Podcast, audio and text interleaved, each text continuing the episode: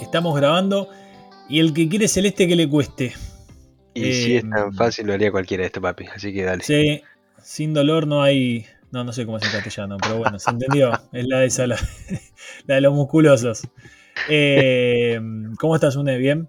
Bien, todo bien. Bastante bien. Bueno, mi nombre es Leonardo Calabresi y el que está conmigo es Unelén Franco. Juntos hacemos Tormenta de Humo Podcast, esta vez en tándem, un lugar donde compartimos historias argentinas reales de falsos profetas, gurúes truchos, estafas y vendidas de humo. En fin, todas cuestiones relacionadas con el engaño, la mentira, el chamullo, intentando siempre agregar, eh, intentando siempre agregar algo nuevo Pero esta vez de a dos. Muy bien, y, y nos salió bien después de la decimoséptima vez que lo grabamos. Bien. Tándem, usamos una palabra complicada, podríamos haber dicho Sí, rebuscada. Dos, compartido. Dos. Sí, un binomio. Tándem, nos gusta complicarla, me parece muy bien. Está bien. Vamos a la presentación y arrancamos.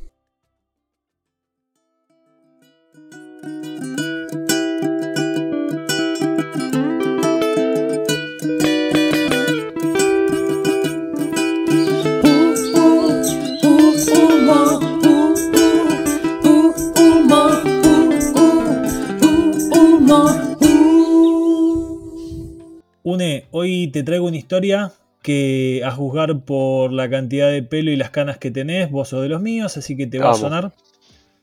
Eh, y va a arrancar con una adivinanza. Ok, me gusta. Así que yo te voy a contar algunas cositas y vos tenés que adivinar en qué año estamos. Obviamente Perfecto. todas ellas corresponden con un año en particular, así que presta mucha atención. ¿eh? Dale. Primero, se acerca un nuevo mundial.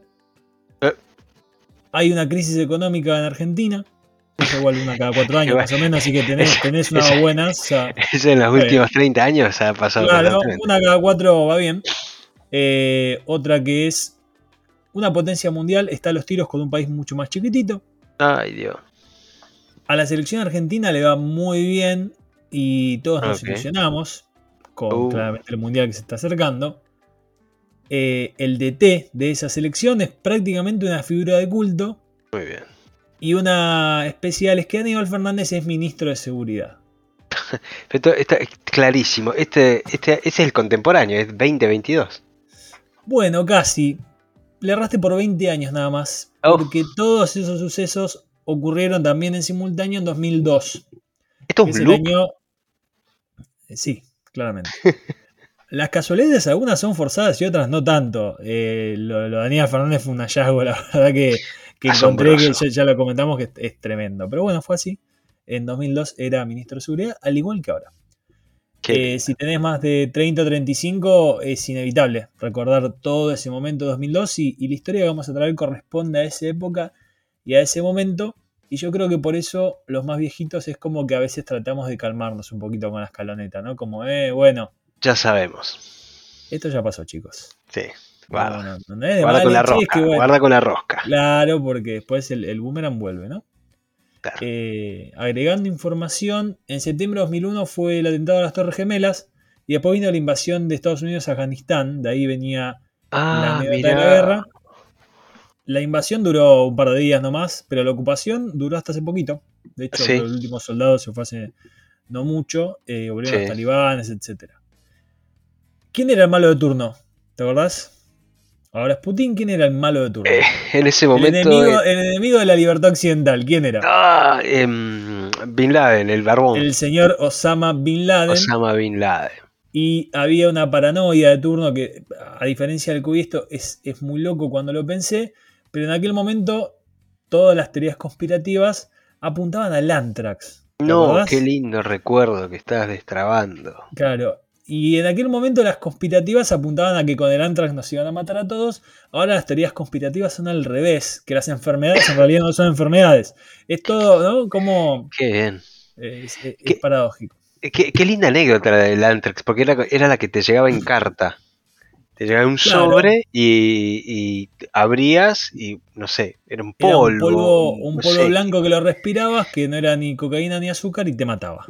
Eh, Ok. eh, en teoría. Bien. Bueno, eso estamos, ahí nos ubicamos, medio del año 2002. Ahí es donde, en esa época, donde vamos a contar esta historia. Dicho sea de paso, no habían pasado, pasaron apenas seis meses de diciembre de 2001, el dólar estaba a unos tres mangos, mucha desocupación, y estábamos saliendo de la crisis. Lo que pasa es que en aquel momento no sabíamos que estábamos saliendo. La realidad es que todavía estábamos mal, digamos, no estábamos Claro. saliendo, estábamos transitando el post-quilombo. Pero bueno, eh, el podcast no es de la crisis económica de 2001. Así que Bien. sobre eso hay muchos análisis hechos por otras personas que saben mucho más. Ok. El fútbol iba al revés. A Boquita, Liga Bárbara.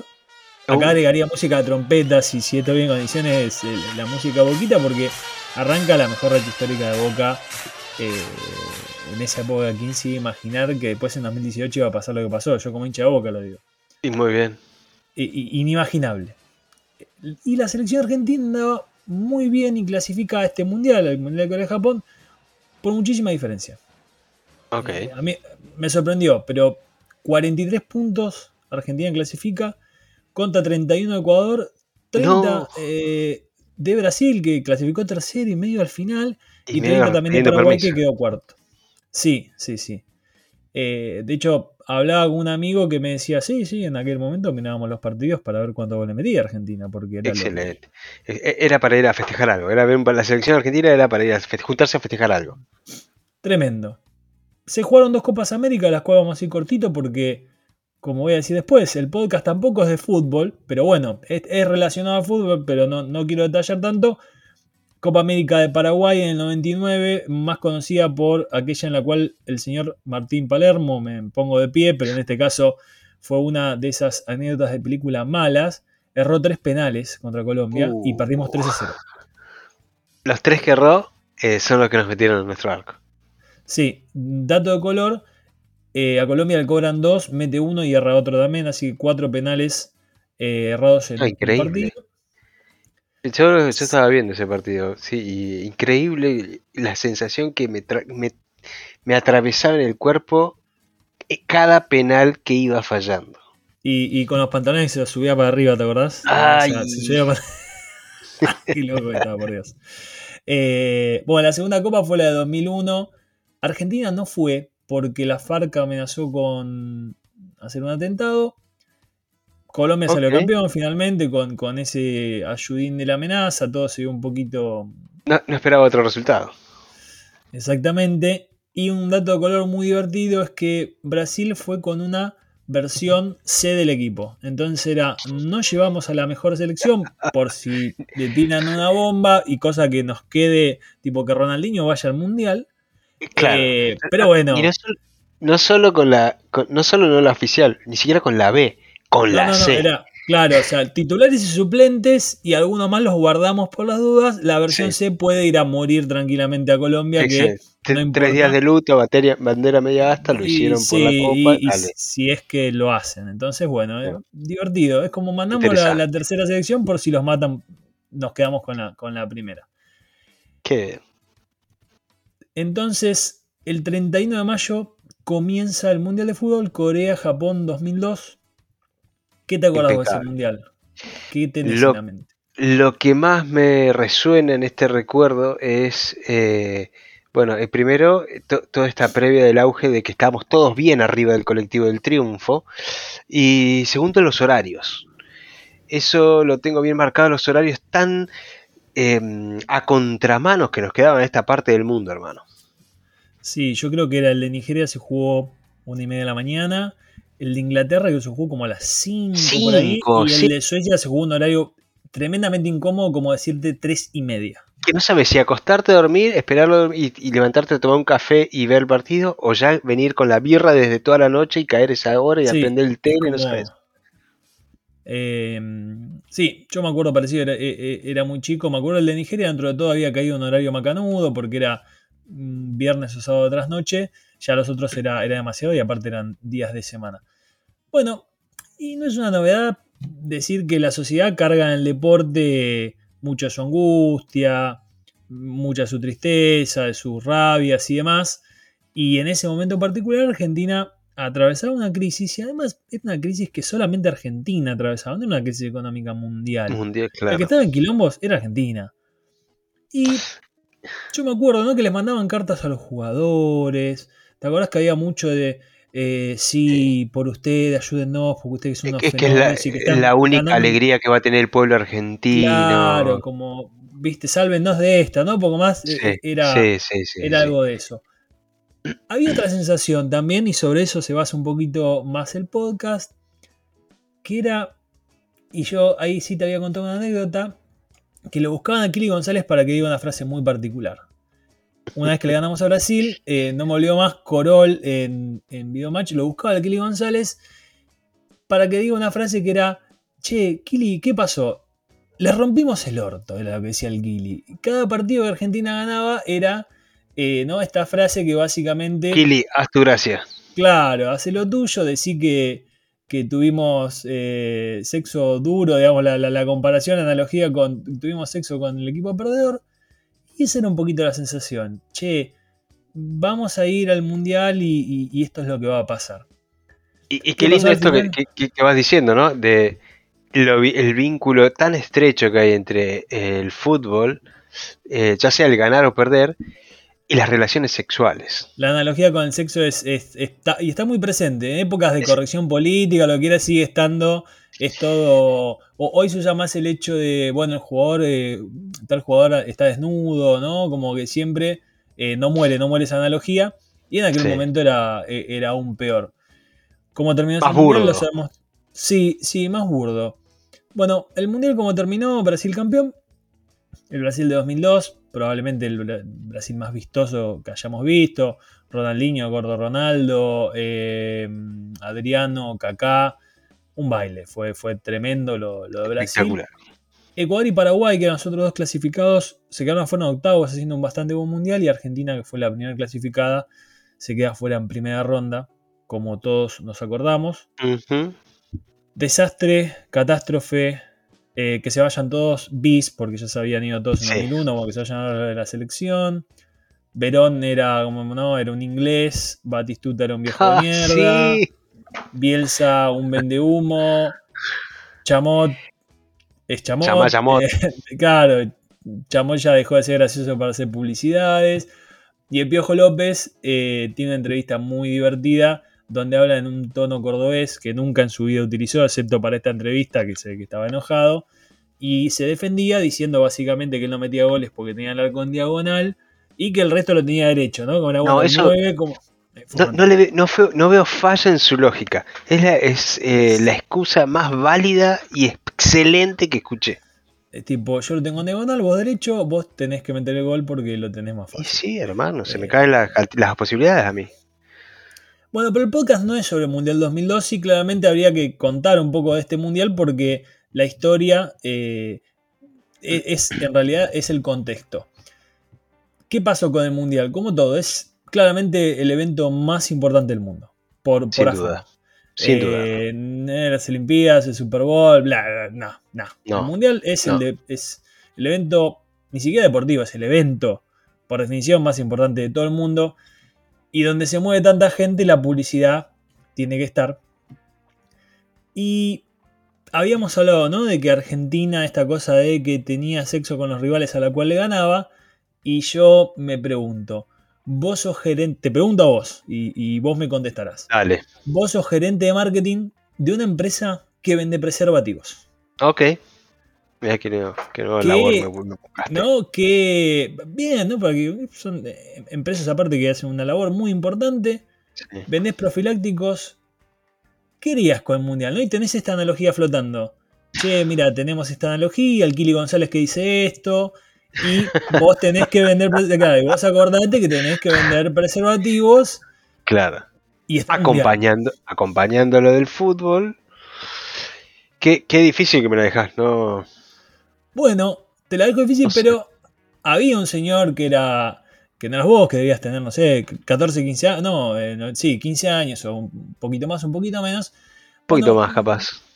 La, la empresa Tulipán tenía un gerente de marketing que ya sabía. Que se desempeñaba bastante bien. Sí, ¿Ah, sí? que el fútbol claramente y las analogías era en lo suyo. Ok. ¿Qué y hizo? lanzó una publicidad gráfica. Ok. Me acuerdo que. Me acuerdo puntual que la publicidad en aquel momento me impactó.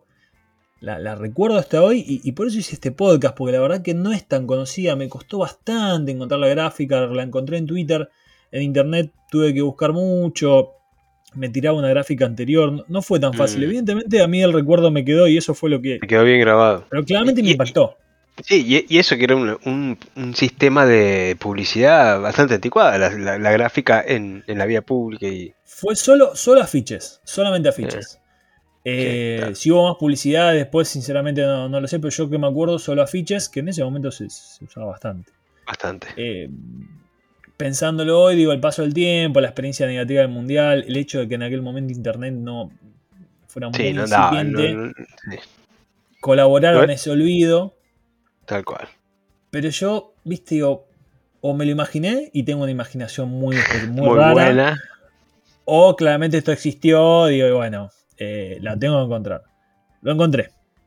Ok. Y, y hoy es. eh, me resultó gracioso y, y me resultó en tormenta humo y ahora te, te voy a contar por qué. Ok. Eh, me acuerdo puntualmente, estos afiches estaban pegados en Avenida Hipólito Yrigoyen, también conocida como Pavón, todo aquel que es de la parte sur de, de la zona sur de, de Buenos Aires sabe de qué avenida estoy hablando, a la altura de la estación Avellaneda. Es un lugar muy transitado. ok. Me acuerdo verlo ahí, pegado. Encuentro la gráfica. Cuando la encuentro en Twitter digo, es esta. Esta es la gráfica. Te la voy a contar y vos imaginátela, después la podés buscar, pero, pero es, bast- es bastante básico. Ahora, cuando no, no- no es tan... Bueno, Ok, vos a ver. buscala porque la verdad que es- está muy bien hecha. Y, pero vos imaginate, ¿no? Estamos en un podcast, así que te lo voy a describir y vos vas a intentar imaginártelo. Por favor. Fondo blanco, la mayor parte la cubre un símbolo que parece japonés. Parece japonés. ¿Está? Oriental. En alusión a Corea-Japón. Algo oriental, claro. En alusión a Corea-Japón, que son las dos sedes. Abajo una leyenda chiquita que dice, así literal, así se escribe en japonés. Argentina les va a ganar a todos. Ok. Y, y vos, y uno se pregunta, "Mm, no sé si, viste, si es el medio chiquito el símbolo, no sé si dice tantas cosas. Está chequeado Volvés- esto. Claro, volvés a ver el símbolo, y yo por lo menos que era un, un poquito lento, tenía que rechequear lo que había visto antes, y ahí cuando entras un poco en sintonía, Ahí dos garabatos con forma humana, esto es el típico garabato en palito, uno está parado atrás del otro, el de adelante está agachado, Oh, y claramente Dios mío. representa una escena del tipo sexual. Ok. Eh, di muchas vueltas, pero básicamente son dos garabatos garchando, ¿no? Pero bueno, hay Excelente. que Sí, las sí, sí, formas, pero- pero es una escena de tipo Lo hiciste muy bien igual, ¿eh? Que hasta, Te- hasta- hasta- esa parte lo hiciste muy bien. Sí, sí, Se sí. entendió y fue como educado, ¿no? El famoso Sí. desnudo cuidado, ¿no? Sí. Eh, a mí me, me impactó, yo que será que era chico, que, que era relativamente aniñado. La teoría la tenía, pero no la práctica. Yo eran dos palitos teniendo sexo en la vida pública. ¿no? Era una Sí, cosa, digo, sí, "Están sí, garchando, era- son, dos, son dos palitos, pero tan. La publicidad es impecable porque combinó todo. Sexo, que, que es claramente el objetivo de la marca. Fútbol, Fútbol. por esta analogía que hablamos, ¿no? Sexo es igual a ganar, entonces y, y- y perder es básicamente ser el pasivo el, el- en la el del relación. otro lado, claro. Y, y en este y en este tren de, de venir todos a- arriba del colectivo de la victoria, del triunfo, del ganar siempre, ¿no?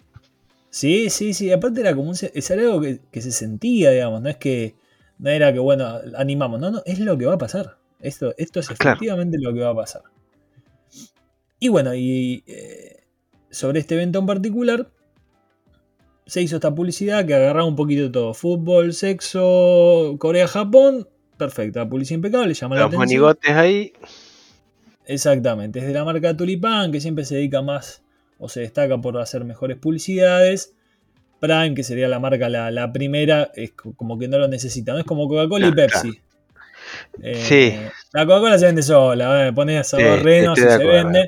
Y Pepsi tiene que hacer algo más, ¿viste? Vamos, sí. yo la tengo acá. Tengo que traer una superestrella, llamarte la atención porque, eh, bueno, con los preservativos pasa algo parecido. Qué bien. Y, y era eso, ¿no? Lo, lo que esta publicidad reflejaba la sensación de la calle. Era. Eh, Tal cual. Que- que muy osado para la vía pública que enganchaba a un adulto, tal probablemente usuario del producto que, que venden, un joven o un, o un adolescente, no sabemos si usuario o no, y a niños o niñas. O sea, era todo, era, era como rejugado, ¿no? Para, para ese momento, para el nivel de Para un momento exposición. más conservador, aparte porque, bueno, no. Sí, era como jugado, pero quizás se podía poner esto de el adulto lo va a interpretar como un adulto y el niño lo interpreta como un símbolo japonés. Sí, y bueno, y probablemente. estamos los adolescentes, quizás que es como esa cosa más picaresca, así, ah, sí, lo entendí. Eh, Porque en definitiva tampoco dice ninguna mala palabra. No, no, no, es es súper. Entonces era como borden en cierto sentido, pero la verdad es que er- era muy cuidado. Impecable a nivel eh, publicitario. Eh, lástima lo que pasó en el mundial, ¿no? Pero bueno, eh, no tiene la culpa, pobre señor de, de gerente de marketing. Y, y yo decía esto de la sensación, ¿no? La sensación era que en este vínculo sexoafectivo, como se le dice ahora, Sí. Argentina era el que estaba atrás, que le íbamos a romper el culo a todos, básicamente, y esa era la sensación. Y si te acordás, volviendo a Aníbal Fernández, porque siempre es como que aparece arriba este relato, Ay. Aníbal Fernández todo el tiempo, ¿te acordás lo de la sensación de La inseguridad? sensación de inseguridad, boludo, qué lindo como que-. Aníbal aparece todo sobre este relato.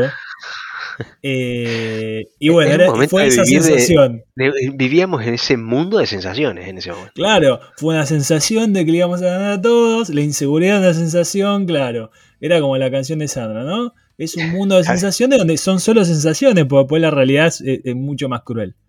Pero bueno, es como que es eso. Aníbal mete esas frases todo el tiempo. Qué bien. Yo, y un poco para cerrar, digo, ya yo creo en ese momento, y por eso me quedó ¿no? la, la gráfica, digo, no será mucho. No será mucho. ¿No será un poquito mufa decir tanto, adelantarse tanto? ¿No contaste Eh. los pollitos antes que nacieran? Claro, ¿no? Dice un poquito menos, ¿viste? Yo te entiendo que querés vender preservativo, que justo te calza bárbaro la.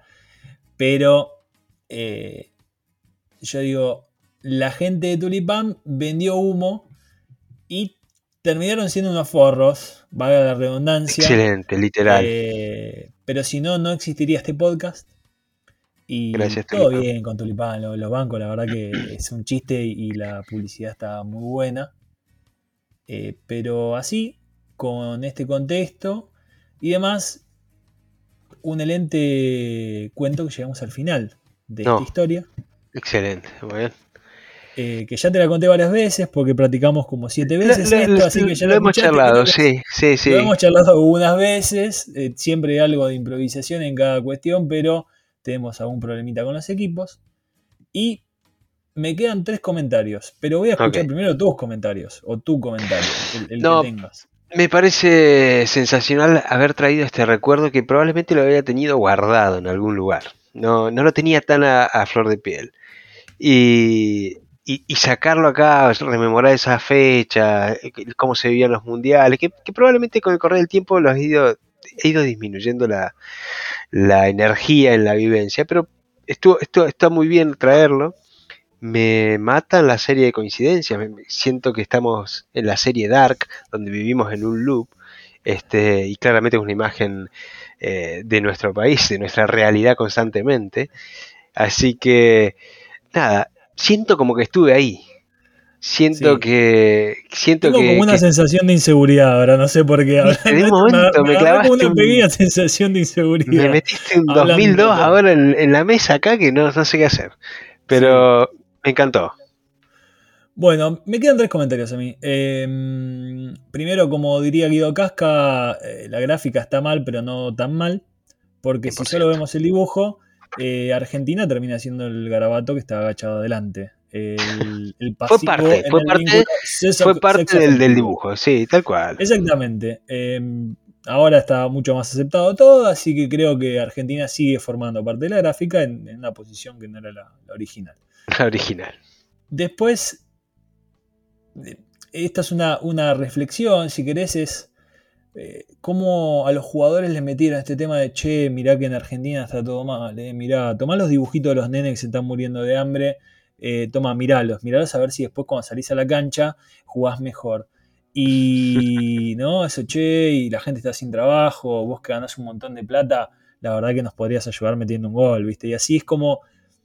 Y yo no sé si eso, a un equipo que claramente jugaba bien y que ganaba, Sí. le metió una presión que no existía en el 99 o 2000 cuando empezaron las eliminatorias. Eh, y ahora que no, que hablamos mucho más de psicología deportiva y demás, creo, ¿no los apretaron un poco al pedo, digamos, con esta cosa? ¿No, no jugó eso en contra? A veces no, no te levanta le, tanto. cargamos una mochila enorme. Tipo, che, chicos, acá eh, nos estamos cagando a tiros, pero ayúdennos y metan goles así se salva el país. y Así, decís, "Mm, exacto. Claro, todo eso patea tengo la que levantar. pelota". Claro, tanta cosa. Eh, pero bueno, eso, eso me, me quedó bollando. Y el tercer, la tercera reflexión es que se dejen de hinchar la bola con Bielsa. ¿verdad? Revisando un poco es. Ah, basta. Eh, Está todo bien con el tipo, pero es como. eh, déjense de joder, mira, acuérdense. Claro. Eh, como revolviendo Claro. un poco el, el baúl de los recuerdos, decís, bueno, ok. eh, todo, todo toma, toma su, su justo valor. Tal cual. Así que esas son mis reflexiones. Oh, súper súper valoradas. Este, sobre todo por el nivel de investigación y profundidad en que ha llegado esa- estas conclusiones son las válidas. Las comparto. Me alegro mucho. Y bueno, para todo aquel que lo que quiere mirar este, esta gráfica, hay otra que hizo también en el 98, una un poco más burda, que había el de Tulipán había dibujado un pene sobre un campo de juego de fútbol una vez que le ganamos a Brasil, así que se ve que el gerente de marketing Ah, era- andaba eh, mucho en eso, la- andaba la- mucho en el tema de dibujar cosas eh, o dibujar Era re sí, jugado el chabón. símbolos sexuales, sí, sí, le gustaba, andaba mucho en eso de andar, es como los, los nenes con liquid paper, viste, en el banco del colegio, que Sí, era una sí, máquina sí, de dibujar cosas. Bueno, hay otra historia más, están en Twitter, se encuentran. En otros lugares es más difícil. Es más difícil. Pero bueno, eh, me alegro que te haya gustado. Te abandono acá, abandono el resto. Leonardo Calabresi, si me quieren buscar en algún lugar. Un Helen Franco, si lo quieren buscar en algún lugar. no será la última oportunidad para encontrarnos. con. Seguramente. Y lo esperamos en la próxima, que esperemos que sea dentro de 15 días. Ojalá. Pero bueno, te mando un abrazo grande. Abrazo, querido.